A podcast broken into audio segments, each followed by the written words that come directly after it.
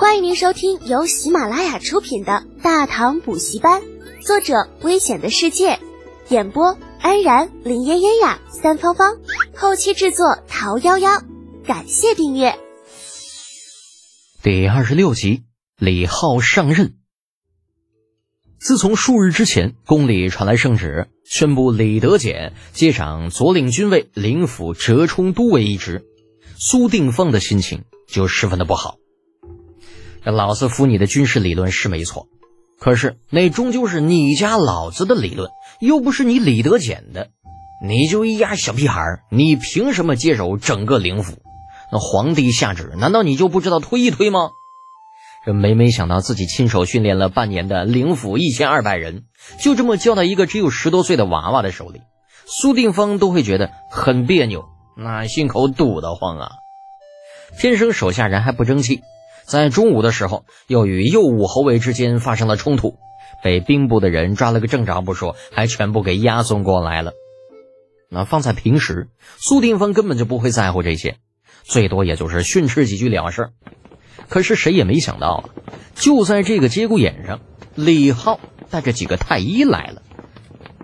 看着二十来个站在一起、鼻青脸肿的家伙，李浩打趣道：“哟，中么了这是？”定方兄该不会是在欢迎我吧？李都尉想多了。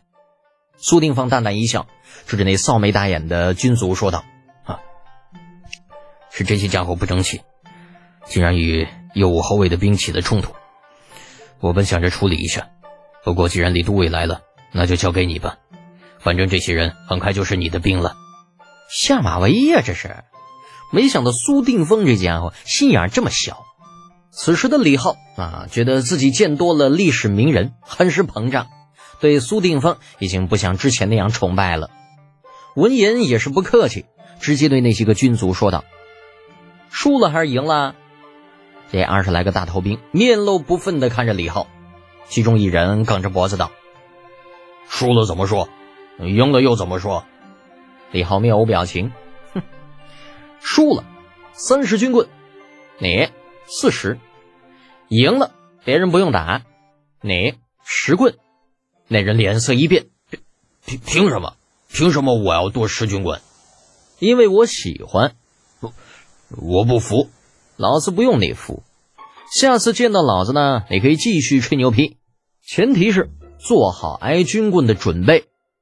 那人嘴角抽了抽，啊，这才想起眼前这个骚年可是新任的左领军卫灵府折冲都尉。当下语气一软，可可可是，杜尉，军法规定，斗殴最多只打十军棍，为什么我们要打三十？因为你们输了，输了就要受罚。但是他们比我们人多，我们打不过，那又怎样啊？上了战场，是不是敌人比你们多就要投降啊？李浩站在那人面前，双眼盯着他。别忘了，你们是军人。军人的字典里只有生死，没有输赢。你们可以战死，但是绝对不可以输。说得好！未来大唐的领军人物苏烈、苏定方被李浩这一番话说的热血沸腾的。在军人的字典里只有生死，没有输赢。说的真好，这才是军人的真谛嘛！啊！众人一脸懵。娘了，老大，你是哪伙的？苏定方这会儿也是反应过来，自己的反应有点过激了。尴尬的笑了笑，呃，那个情不自禁啊，呃，情不自禁。李浩拱了拱手，啊，小弟班门弄斧，定方兄见笑了，啊，脸上笑嘻嘻，心里妈卖批。那苏定方心里苦啊，自己怎么就那么没有城府呢？你说干啥非要喊一声说得好呢？这下刚刚那下马威不光没立成，这反倒把自己弄得跟个小丑似的。啊，好在李浩并没有继续在这个问题上与老苏纠缠，在那二十几个家伙被拖走之后，立刻对跟着自己的几个老家伙说道：“你们也跟着过去吧。刚刚在路上已经教过你们如何消毒、如何缝合了，一会儿正好拿这几个家伙练练手。”那几个胡子都白了的老家伙躬身道：“呃，是，恩师，学生们去了。”看着几个老货。那苏定方顶着一张黑人问号脸，呃，李都尉啊，他们是什么人呢？哦，宫里的太医，我新收的几个学生啊，没办法，陛下安排的，这不收都不行啊。看着那几个年龄都足够给李浩当爷爷的老爷子，那苏定方觉得这逼都让李浩给装远了。收太医当学生，还陛下安排的，你李德俭真当自己是无所不知的鬼才呢？但几个太医倒是没觉得有什么不对的。从某方面来说，他们是大夫，也是学者。从宫里出来这一路，那李浩所说的一切，等于是给他们指引了一个全新的方向，让他们看到了更加广阔的世界。这个时代的学者是质朴的，啊，讲的是学无先后，达者为师啊。你比我强，那你就是我的老师，这没有什么不好意思承认的，甚至在文化人的圈子里，这还是美谈，一点都不丢人。半个时辰之后，左领军卫林府炸了，啊，原本人心惶惶的情况不见了，取而代之的是兴奋。为什么嘞？条件好呗。以前出去打架总是有所顾虑，然后害怕回来了受军法。现在好了，只要能将对手干翻，这回来不光没有惩罚，甚至还有奖励。那另外，听说新长官还带了六个太医学生过来，那听听，六个呀！以前整个灵府才两个医官，这现在一下子多了六个。哎呦喂，这下妈妈再也不用担心我会受伤了。